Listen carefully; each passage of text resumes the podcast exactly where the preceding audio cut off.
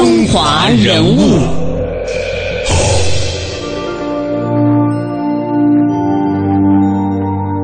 品读中华人物，启迪智慧人生。各位好，我是郑博。大家好，我是文艳。欢迎各位锁定中央人民广播电台香港之声数码广播三十二台的《中华人物》。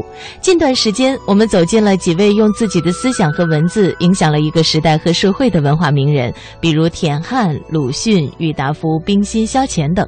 今天我们一起走进的是我国著名的戏剧电影艺术家、著名导演黄佐临。他是个顽童，以孩子过节的心态和戏剧玩耍了一生。他导戏花样百出，人们叫他黄噱头。他是个天真的理想主义者，把自己比作和风车作战的黄吉科德。他留下戏剧作品近百部，八十五岁高龄还在指导最后一台话剧。但没人会想到，他曾经是一个洋行职员。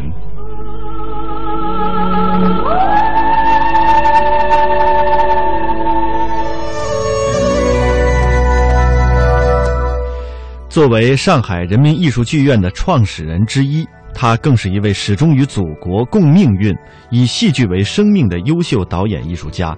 他时代脉搏感十分的敏锐，他关注时代的需求，关心人民的生活，是一位以排演优秀现代戏而著称的艺术家。可以说，他是和戏剧玩耍了一生的人。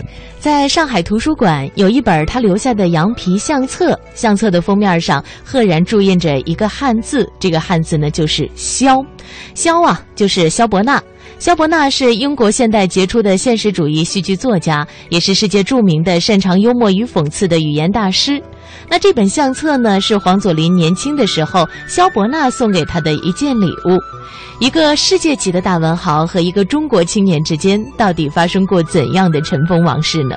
这似乎是一个谜。那今天我们就带领大家来了解黄佐临的喜剧人生。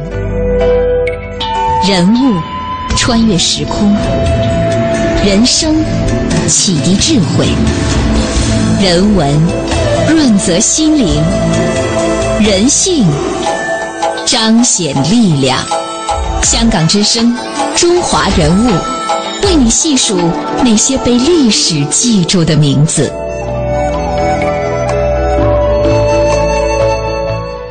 一九零六年，黄佐临出生在天津一个富有的买办家庭。去过黄佐临家的戏剧家曹禺说：“说黄家的老宅啊，就像是宫殿一样。”黄佐临出生的时候，他的同乡李叔同正在日本演出话剧《茶花女》。随后，话剧传入中国，天津成为中国北方的话剧中心。那个时候，话剧还叫做文明戏，呃，现想现说，即兴发挥的这个文明戏，当时就引起了幼年黄佐临极大的兴趣。黄佐临的父亲黄颂半是一个戏曲迷，儿时的黄佐临经常和父亲一起出入这所广东会馆。那么，广东会馆呢，是当时天津有名的戏曲园子。当红的梅兰芳大师也曾经在这里演过戏。那时的黄佐临是否看过梅兰芳的戏，我们已经无从考证了。但是这座园子确实在黄佐临幼小的心灵上留下过深刻的印记。高中毕业的黄佐临在父亲的安排下被送往英国留学。遵父亲之命，黄佐临在英国伯明翰大学攻读的是商科。枯燥乏味的会计学让他大伤脑筋，自由的课余生活却让黄佐临从一个沉默寡言的少年变成了一个活泼好动的淘气鬼。一九二九年，黄佐临回到了天津，父亲让他接替自己的职位，当一家英国石油公司的中国顾问，每个月的这个薪水啊是六百两白银，可以说待遇非常。的优厚，这时的黄佐临在业余时间经常为一些话剧演出写评论。一次，黄佐临观看了天津中西女中演出的一台莎士比亚剧，其中的女主角让黄佐临怦然心动。他兴致勃勃地连夜赶写了一篇剧评，说女主角就好像是莎士比亚本人要他那样做的一样。女主角的扮演者叫丹妮，雅号红苹果，她后来成了黄佐临的终身伴侣。一九三五年，黄佐临和丹妮在美国结婚了。之后呢，双双赴英国攻读戏剧。他们的蜜月啊，是在英国的剧院里度过的。在那年的萧伯纳戏剧节上，他们平均一天看两场戏。蜜月里一共看了六十多场。黄佐临后来回忆说：“说我们我们共同的戏剧人生在蜜月里拉开了帷幕。那么回国之后，他会按照父亲的要求从事洋行的高级职位吗？”在节目的开始，当时我们提到了萧伯纳为什么要呃赠予黄佐临那一本羊皮相册呢？接下来我们来听大师栏目当中的讲述。第二次留学英国，黄佐临除了在剑桥大学研究莎士比亚，还经常去拜访十几年前就相识的萧伯纳。萧伯纳听到佐临在学导演，非常高兴，对佐临说。我要送你一本相册做纪念，将来你回国后有了满意的演出，剧照就贴在上面。几天后，萧伯纳把黄佐临亲自带到一位老艺人家里，指定要用羊羔皮做相册封面。他让黄佐临当场写了一个汉字“萧”，注印在封面正中。这个标志是要证明相册是他送给这位中国青年的。一九三七年。黄佐临回国，没有遵照父亲的意愿继续做洋行职员，而是投身于话剧教育，和丹尼一起把斯坦尼斯拉夫斯基的戏剧体系引入中国。但那时的他还没有一部自己的戏剧作品问世。两年后，黄佐临来到孤岛时期的上海，开始了他职业的导演生涯。黄佐临辞去洋行里的高级职位。甘愿做一个当时被认为是下九流的戏子，这在世人的眼里简直就是发疯。其中的原因，他一生都没有明确说过。也许是萧伯纳的鼓励，也许是左琳和丹尼的相互影响和支持。余秋雨的说法更让人信服。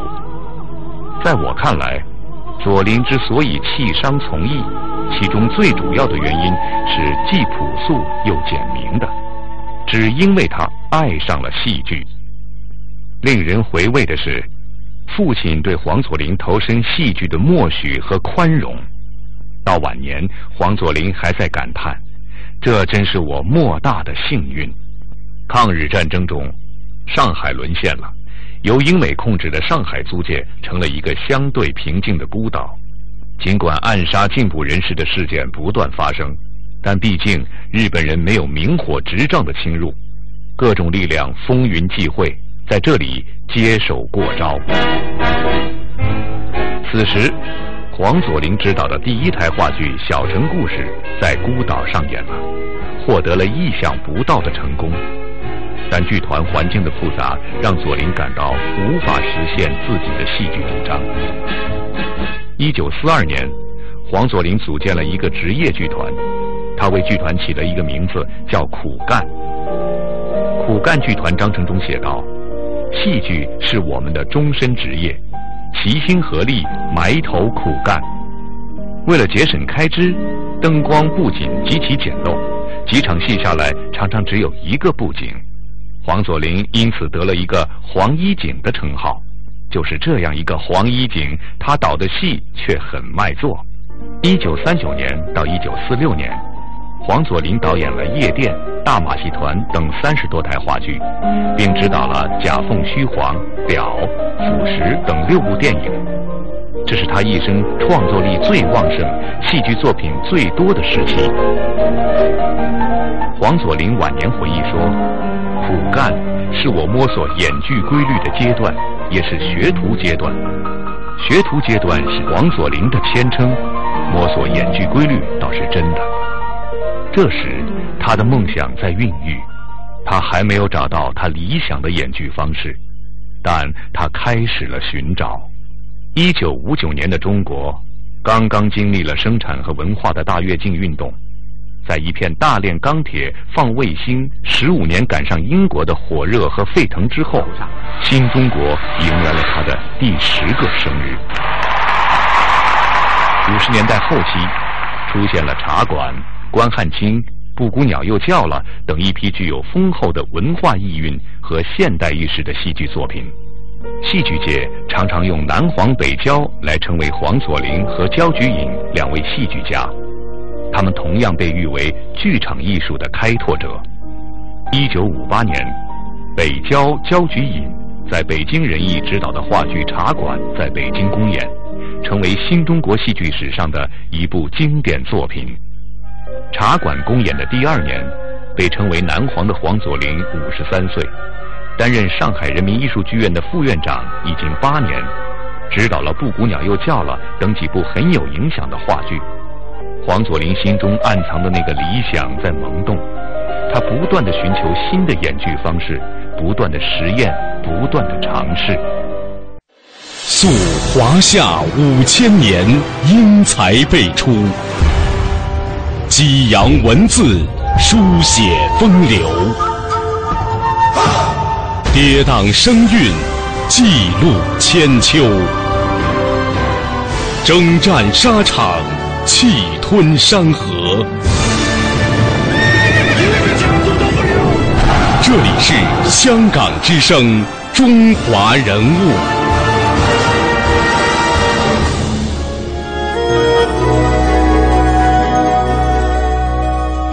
一九五九年，黄佐临接到了一项任务，引进德国的戏剧导演布希呃布莱希特的作品《胆大妈妈和他的孩子们》，把他搬上上海的舞台。此前呀，在中国几乎没有人知道布莱希特，更没有人了解他的戏剧。那么黄佐临做了怎样的尝试呢？上海戏剧学院教授胡导和黄佐临的外孙郑大圣进行了这样的回忆：苏联专家到中国来，在中央戏剧院在我们上海戏剧学院。培养了一批老，都是都是戏家，所以那时候我们需要你教的，剧团里用的都是排戏，都是按照三沙，把斯大尼斯拉夫斯基当做一个唯一的一个演出形态。除了一种演剧观念，除了一种表演体系以外，他希望是有多元的、多元的方式、多元的理念。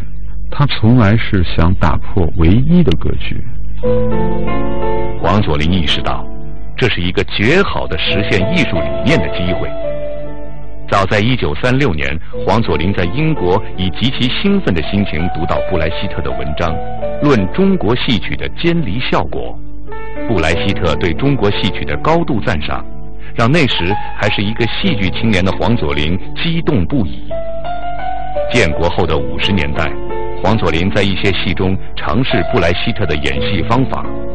现在，黄佐临终于可以尽兴地介绍布莱希特了。《胆大妈妈和她的孩子们》是布莱希特的代表作。为了排好这台戏，黄佐临做了充分的准备。演员阵容很强，主演是佐临的夫人，上海人艺的著名演员丹尼。佐临不仅在音乐、布景上全部遵照布莱希特的原汁原味。在演员的表演上，也采用了布莱希特的方法，让演员和角色保持距离。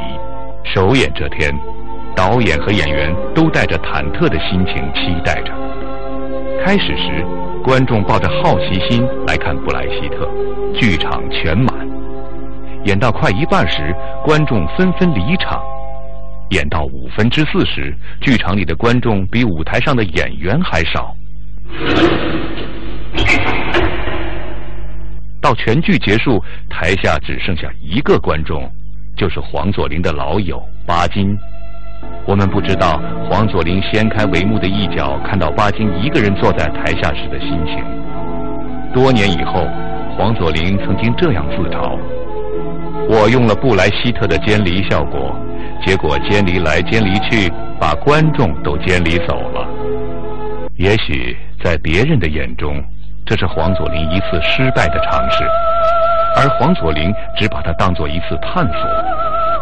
这种孤独的探索，在黄佐临的一生中从没有停止过。一九六二年，黄佐临做了一次更大胆的探索。在这年的全国话剧创作会议上，黄佐临做了一个发言，提出了他酝酿多年的观点——写意戏剧观。他一直梦想的是吸取西方戏剧和中国戏曲的悠长，建立一个中国人自己的戏剧体系。他融合了布莱希特、梅兰芳、斯坦尼斯拉夫斯基的演剧方法，形成自己的写意与写实相结合的戏剧观念。这就是黄佐临的理想。佐临老师提出来的时候，应该讲是曲高和寡。世界级还没有充分的认识左邻这个呼唤的意义在什么地方？也没有响应，所以我说是个旷野的呼唤。最最重要的时候，在那个时间，大家都是一种模式，一种连穿的衣服都一样的那个时代，他看到了，发现了，他提出来了，这是需要勇气的。更重要的是，这种精神，敢于坚持。随后，寂寞的黄佐临把他的写意戏剧观勇敢的应用于舞台实践。作为一个导演，黄佐临进入了旺盛的成熟期。左琳投身戏剧以来，记录了九十多本笔记。他不是一个理想的话，他不不能这样的去天真的坚持。作为一个戏剧导演，他的黄金时间已经过去了。作为一个老人，他早到了退休的年龄，可他还有那么多的梦想没有实现。一九八七年，一个叫《中国梦》的剧本远渡重洋，飞到了黄佐临的案头。八十一岁高龄的黄佐临读了剧本，兴奋不已。他认为，这对留美学生撰写的剧本是迄今为止体现他的戏剧观的最好的载体。中国梦里面男主角划船出来，那女主角怎么在在那个两个人在岛上在大风浪里搏斗，这些都是用的很好的我们戏曲的方式，表现这个这种写意的方式来处理这些事。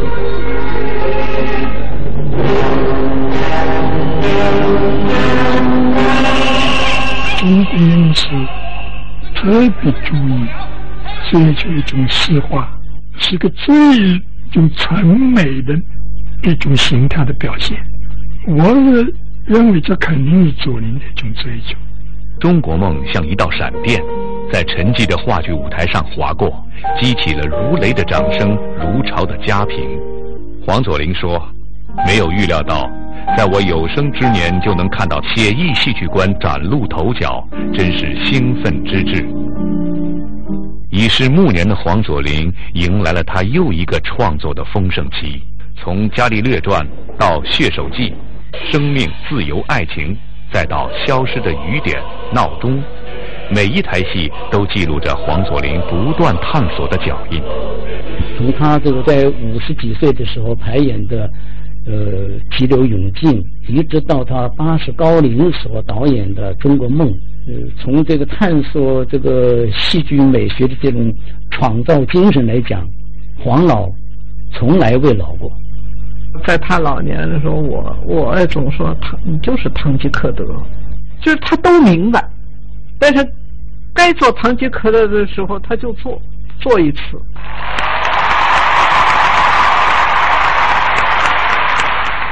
有一次，在吃中饭的时候，我们闲聊，随便聊，他很不经意的说到一句话，他说：“一个导演，如果最后的时间能够在剧场里头度过，那是一件多么幸福的事情。”然而，剧场里的黄佐临就要谢幕了。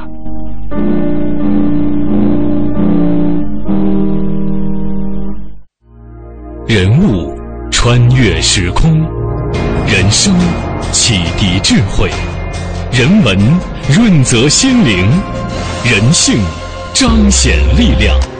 香港之声，中华人物，为你细数那些被历史记住的名字。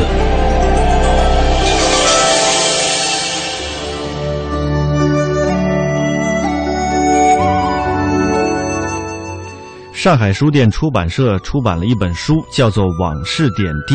这本书啊，是著名导演黄佐临晚年病床口述的一些点滴的回忆。其中呢，就记录了一个很有趣的故事，我们给大家讲一讲，叫理发的故事。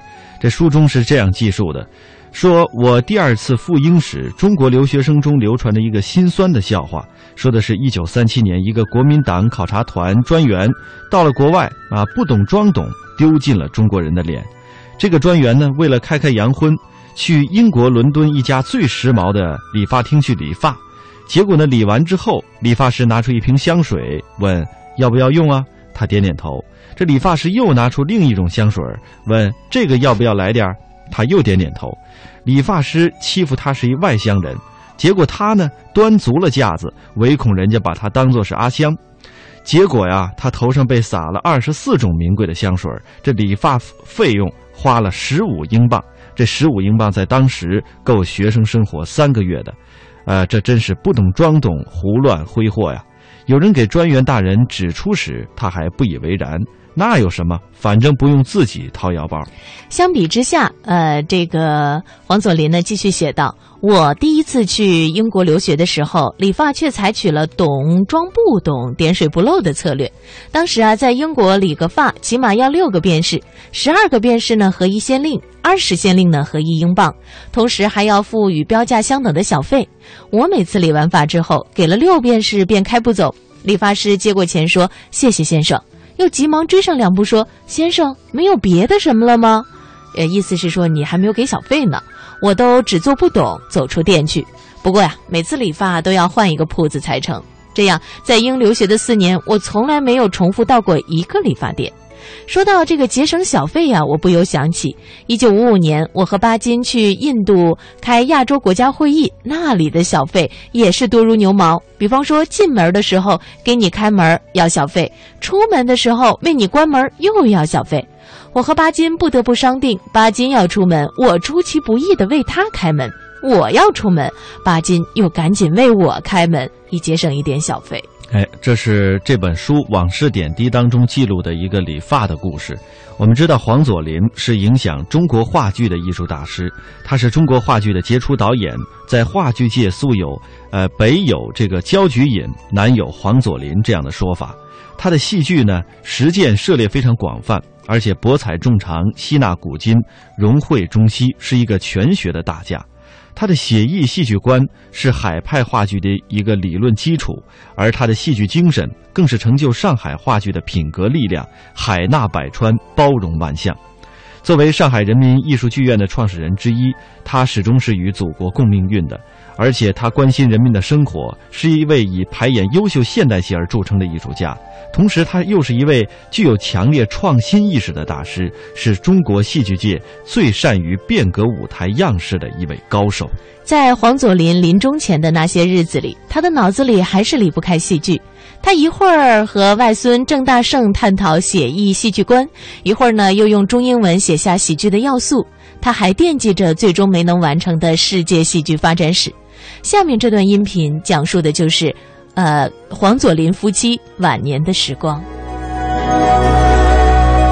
一九九四年的儿童节，黄佐临驾鹤西去。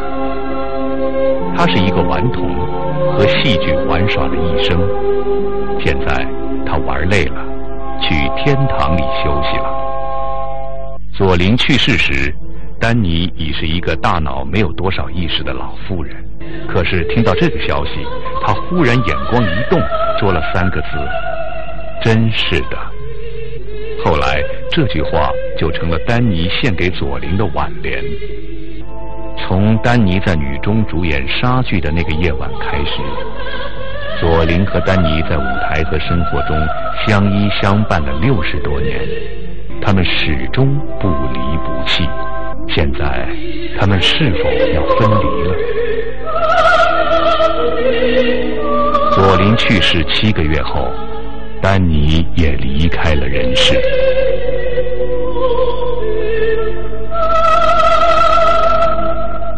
黄佐临去世后，人们发现，这本萧伯纳送给他的相册竟是空的。他也有遗憾，他没有留得下作品。今天来看，好像是一个宣传品，但是他在那个历史，在那个历史阶段，他是发挥了非常正面的作用。有时候可能还得用历史，让时间来来做出选择。最根本的就是他把戏剧看作是一种理想，始终没有到达那个彼岸。这位指导过近百部戏剧的导演，没有在相册上放过一张剧照。也许萧伯纳的礼物太珍贵，也许他一生都没有自己满意的作品，也许他还想说些别的什么，但他什么都没说过。人物穿越时空，人生。启迪智慧，人文润泽心灵，人性彰显力量。香港之声，中华人物，为你细数那些被历史记住的名字。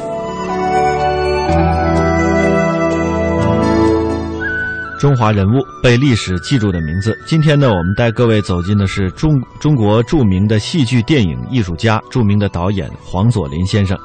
欢迎各位在每天晚上的七点三十分。演唱技法吸收到民歌演唱当中，我就一直觉得您的演唱很有自己的特色。您怎么琢磨出来的呢？呃，其实就是悟，但是基础也很重要。嗯，嗯，因为我的基础是在上海音乐学院，嗯，呃，打的基础。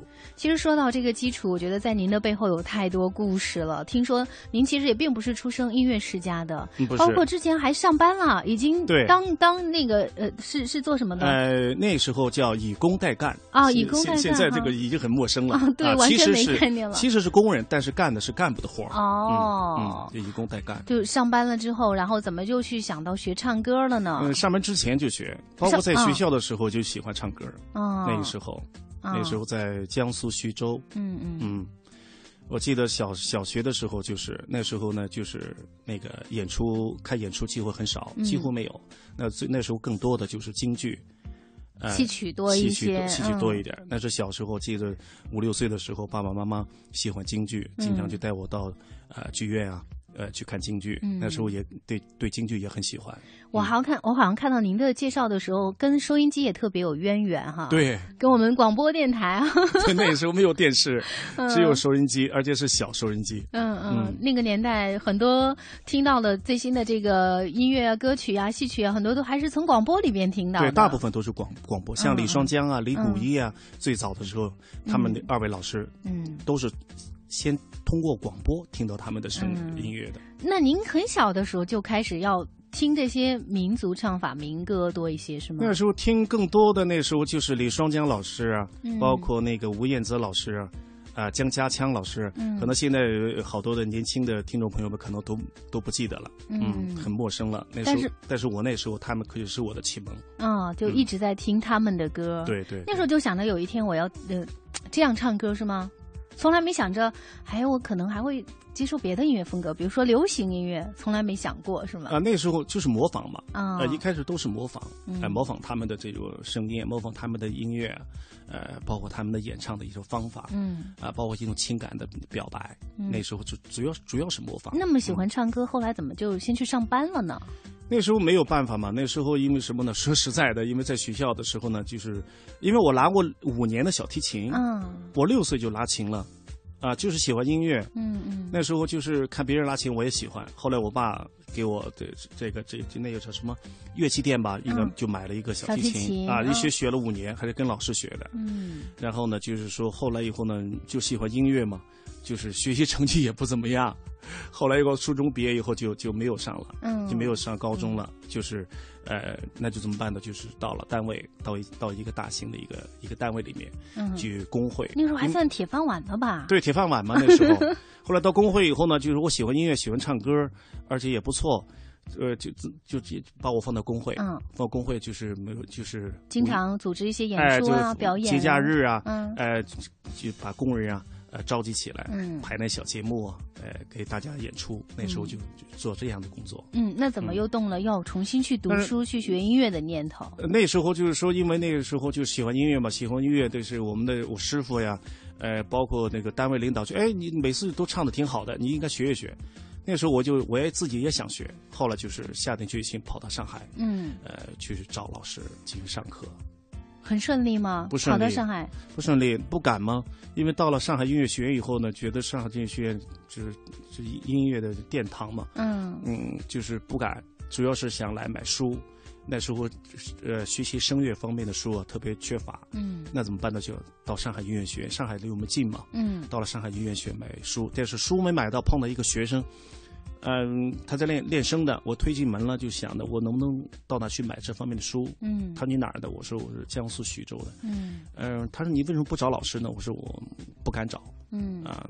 后来说，那你唱唱我听听，我就唱了几句。他说你很好，条件也不错。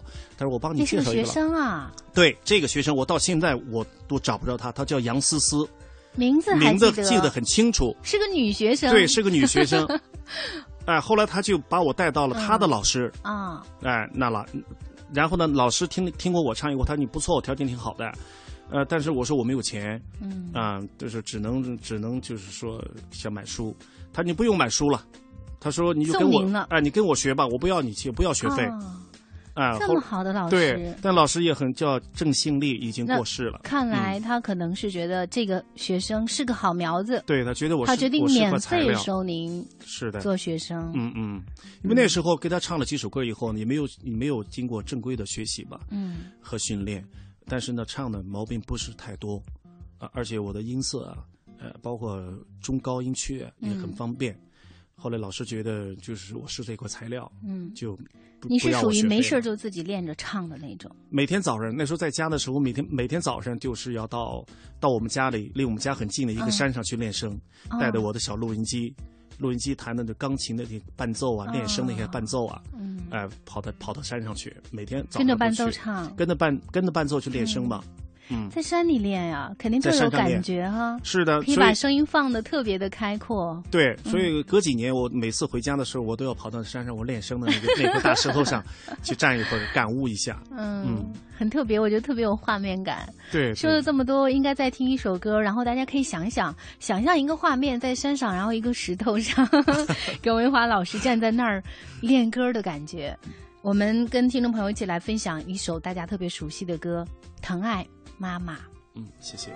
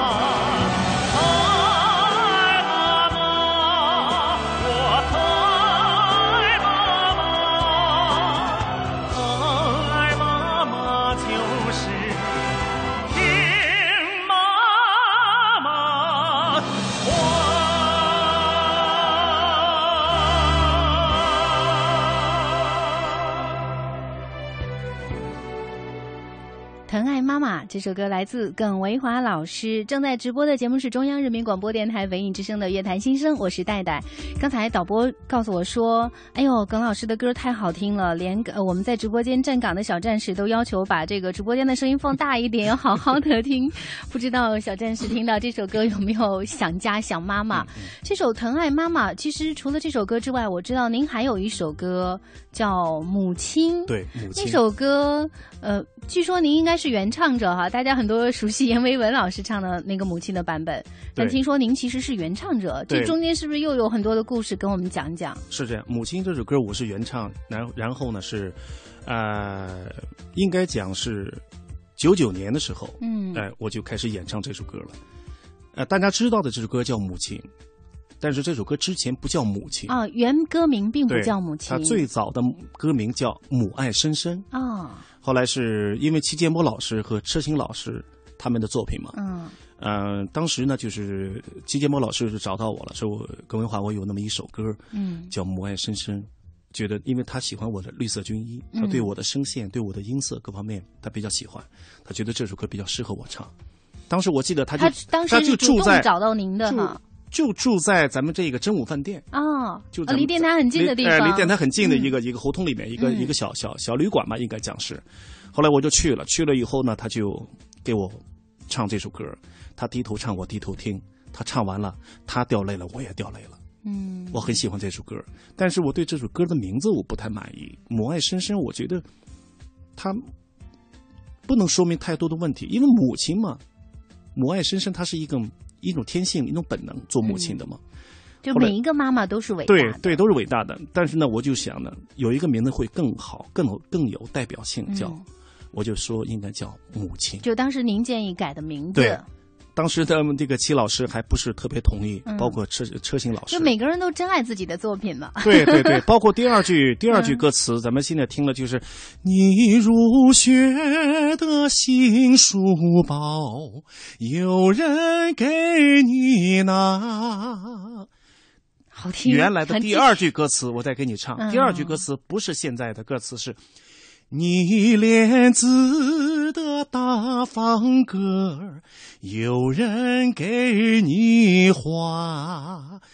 原来的歌词第二句是你练字的大方格，哦有人给你你画。画啊，嗯，然后那是也是你改的，呃，不是我改的，这是应该讲还是车行老师改的。但是我提出建议说，这个因为什么呢？就是我们那时候小时候还是有，嗯那时候家里穷，包括练文具的这个，文具哎，文具啊都特别少。但是后来的孩子就没了，后来没了，就可能改革开放很多对改革开放很多年了以后呢，就是呃文具各个都很多了，不需要再画方格。但是小书包都嗯。会背啊，对，小书包还有到现在也会背了。对对没错。后来就经过车行老师的修改，就改成了“你雨中的花折伞，有人给你打”。嗯，就现在包括我们嗯听到的这个，版本，但是很遗憾，就是后嗯来就是说、说实在的，其实我也把握不住，因为种种原因吧。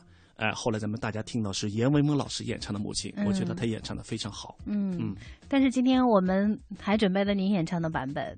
啊可以跟大家再来听一听，好包括刚才清唱也是听得完全不过瘾啊。嗯嗯，好的。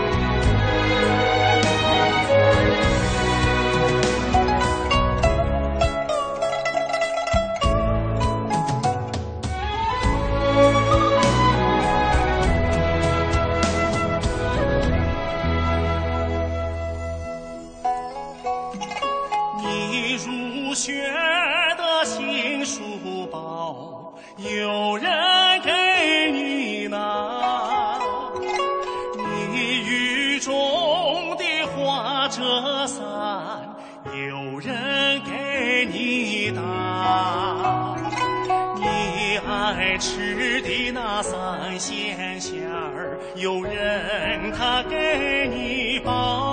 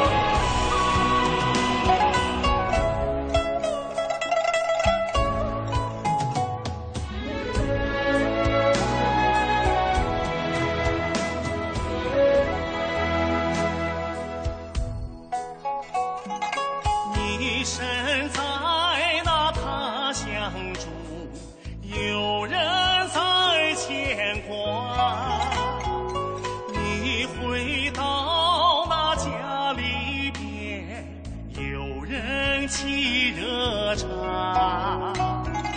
你躺在那病床中，有人他掉眼泪。你露出那笑容时，有人乐开花。